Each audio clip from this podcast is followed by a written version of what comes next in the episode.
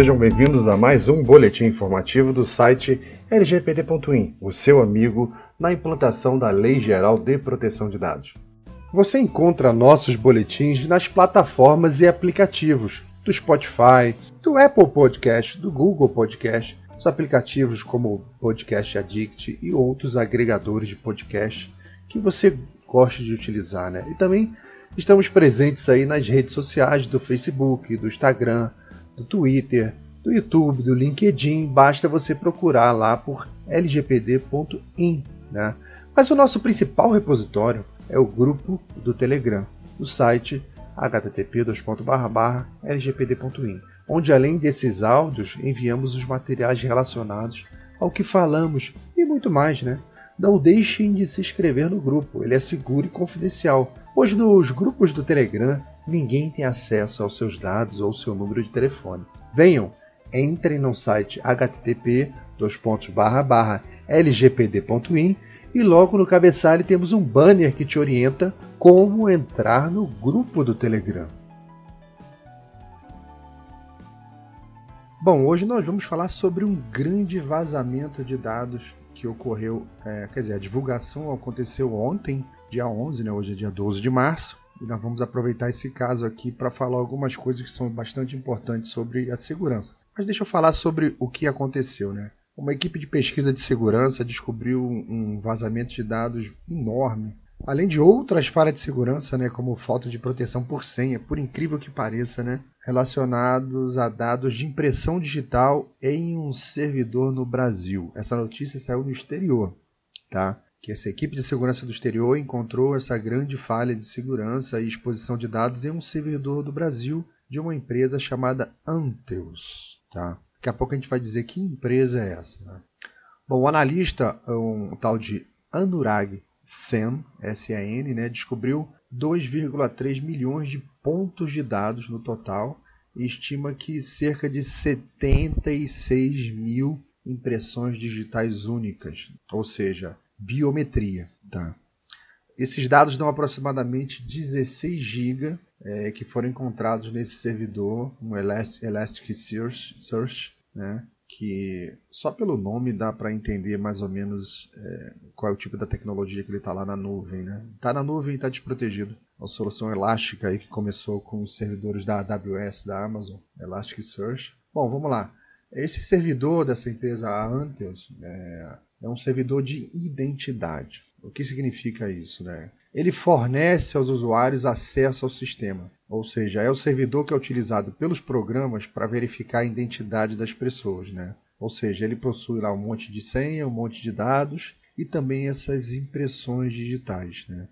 Bom, é, essa empresa Anteus ela foi fundada em 96 e ela desenvolve e distribui sistemas automatizados de identificação de impressão digitais com a sigla AFIS, né, que é a sigla mais comum conhecida como sistemas de identificação. Bom, ele, é, ele é todo automatizado, tal, né? É, e também é utilizado para reconhecimento de íris. Né? Não sei se é o caso desse, desse, dessa empresa, mas o que foi encontrado são impressões digitais. Né? Bom, a, a Anteus ela afirma que ela foi a primeira empresa brasileira a ser certificada pelo FBI, tá?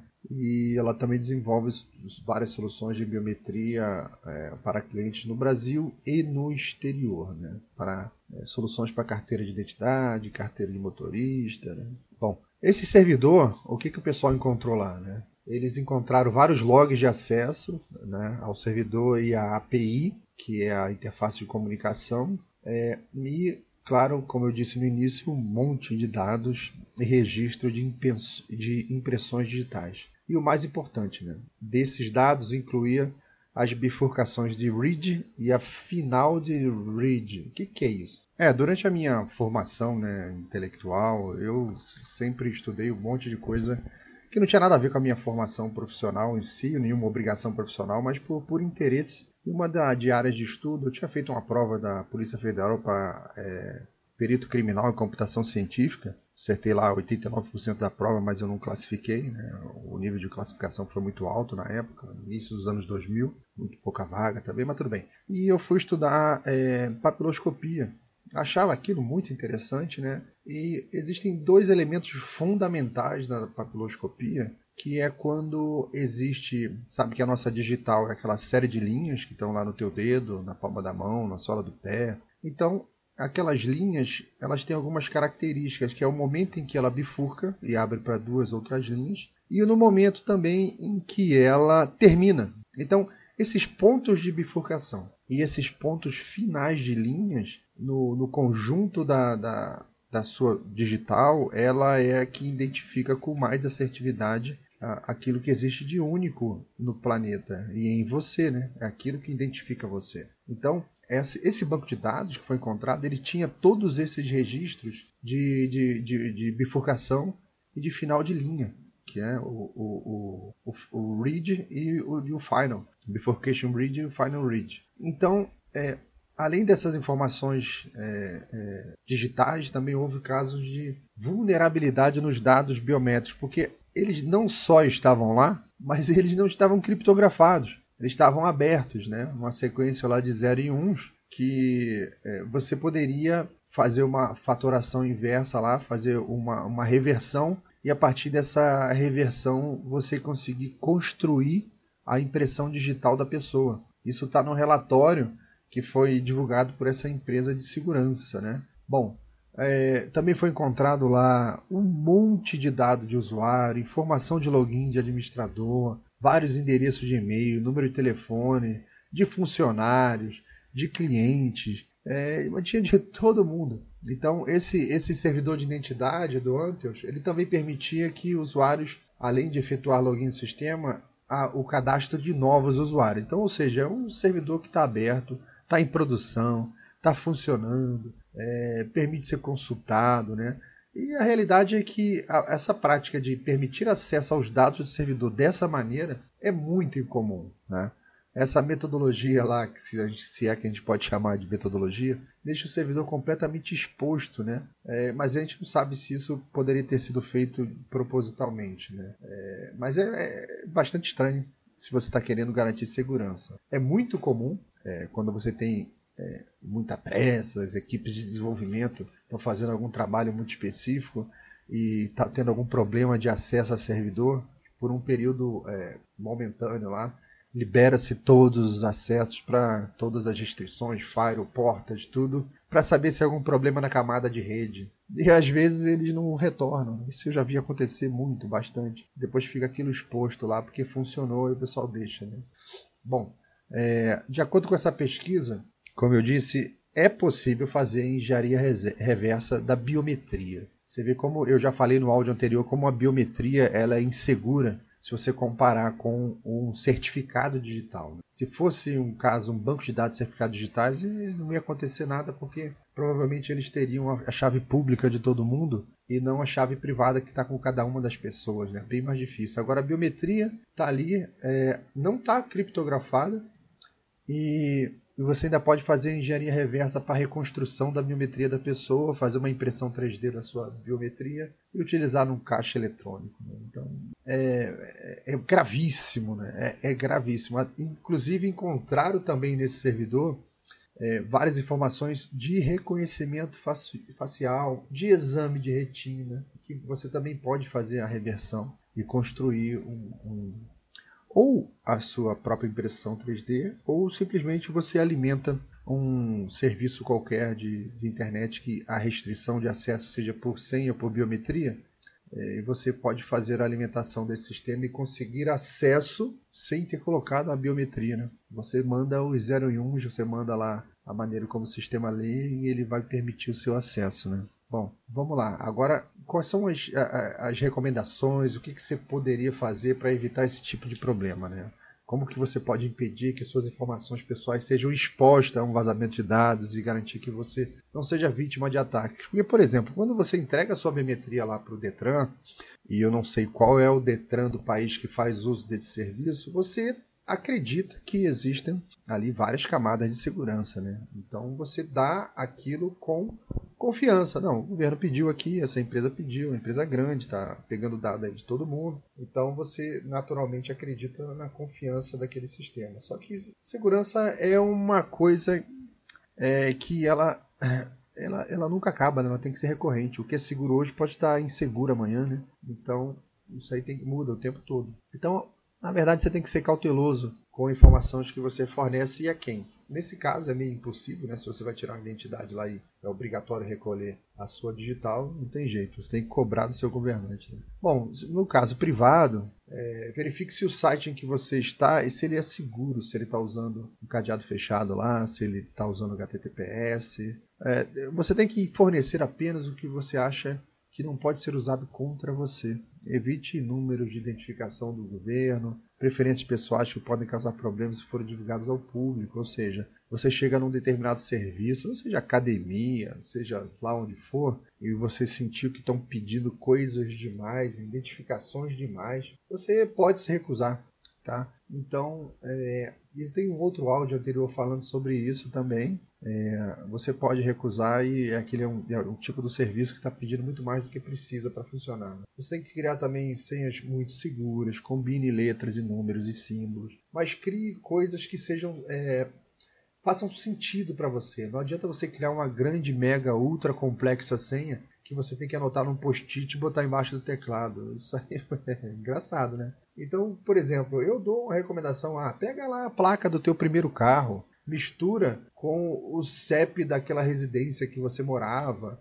E no final bote o nome do teu primeiro cachorro. Aí vai ficar uma senha enorme, cheia de letras e números, que vai fazer sentido para você. E você não vai esquecer aquela senha, entendeu? Bom, é... outra dica que a gente pode dar é você nunca clicar nesses links dos e-mails, a menos que você tenha certeza de quem é o remetente e quem eles legitimamente representem a menos que você conheça. Você não sabe de onde que veio, não sabe de quem é, aquele assunto está esquisito, estranho, fora de contexto. Esquece aquele e-mail, apaga, marca para o spam, vai embora, segue para a próxima mensagem, tá? Porque se for uma coisa realmente importante, o pessoal vai te achar no telefone, vai te achar é, no WhatsApp, tem outras maneiras de te encontrar, né? É, se você tem contas em mídias sociais, ative aquela questão da dupla dupla verificação que já está disponível em quase todas elas. Então dá uma olhada no teu Twitter, no teu Facebook, dá outra olhada em tudo quanto é conta que você tem aí e ative a dupla confirmação, né?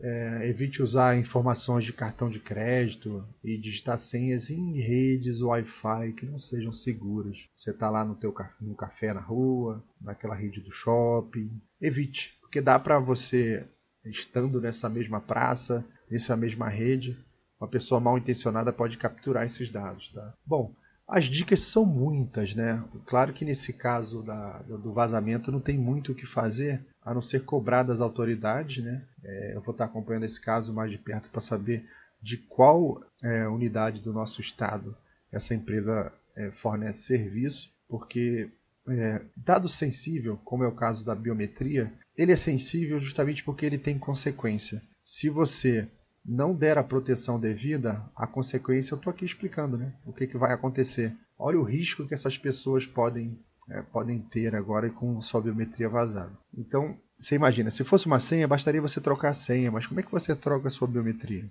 A menos que você troque de dedo, você. Mas isso é altamente complexo, né? O ideal seria é, as pessoas trocarem de dedos, mas não é possível. Né? Então já era, vazou. A sua digital foi parar em algum local. Então você pode sofrer todo tipo de crime, desde o crime cibernético até o próprio crime com alguma materialidade. Não é nada difícil você conseguir implantar uma digital de alguém numa cena de crime. Né? Aí nessa, nesse, nesse cenário que a gente tem hoje de briga política aí, que eu particularmente adoro. Eu acho que antes nós tínhamos apenas uma corrente ideológica falando, agora nós temos várias, isso é muito bom. E, mas é, o, o, o, jogo, por vezes, é de um nível muito baixo. Então, fica aí essa dica de hoje, né? essa informação. Cada vez mais eu vou trazer notícias aí é, referentes ao âmbito da LGPD. Naturalmente, essa empresa não atende quase que nenhum dos princípios da LGPD. Se a lei já tivesse em vigor, é, ela teria problemas gravíssimos, o que não impede que ela tenha agora, porque com certeza, é, por exemplo, o Ministério Público aqui do Distrito Federal e Territórios, que é muito atento com as notícias que saem na mídia, se eles encontrarem essa notícia aí, pode ter certeza que eles vão passar por uma grande investigação Tá? E eu não duvido nada que já esteja alguém já escrevendo o primeiro ofício para eles, porque essa unidade aqui do Distrito Federal ela é muito atenta comandada lá pelo Frederico. Um dia a gente traz ele para conversar aqui, tá bom? Um abraço para vocês, fique com Deus e eu vou colocar aqui para vocês um podcast que eu ouvi com o Frederico, tá? Eu vou colocar aqui então na sequência, tá bom, pessoal? Bom dia, um abraço e até amanhã. E antes de terminar, eu gostaria de agradecer mais uma vez ao nosso patrocinador, o provedor especialista.srv.br, meu parceiro de quase 20 anos aí pelas internets da vida. São muitos sites, são muitos e-mails, muita coisa que foi feita com a especialista.srv.br, que além de me, me entregar um serviço com uma performance extremamente razoável, com preço extremamente bom, no encontro similar, né? É, ela sempre me dá também um atendimento muito personalizado, no sentido de que eu estou bem distante desses robôs automáticos na internet que me dão respostas copiadas fora de contexto e acabam te irritando bastante. Não tem esse problema. Tá? Então visitem o site da especialista.srv.br e vejam lá o que ela pode fazer por você. Se você não encontrar o que você quer, manda uma mensagem porque é incrível, né? Eles sempre encontram uma solução, tá bom, pessoal? Espero vocês no próximo boletim informativo. Um abraço e um excelente dia.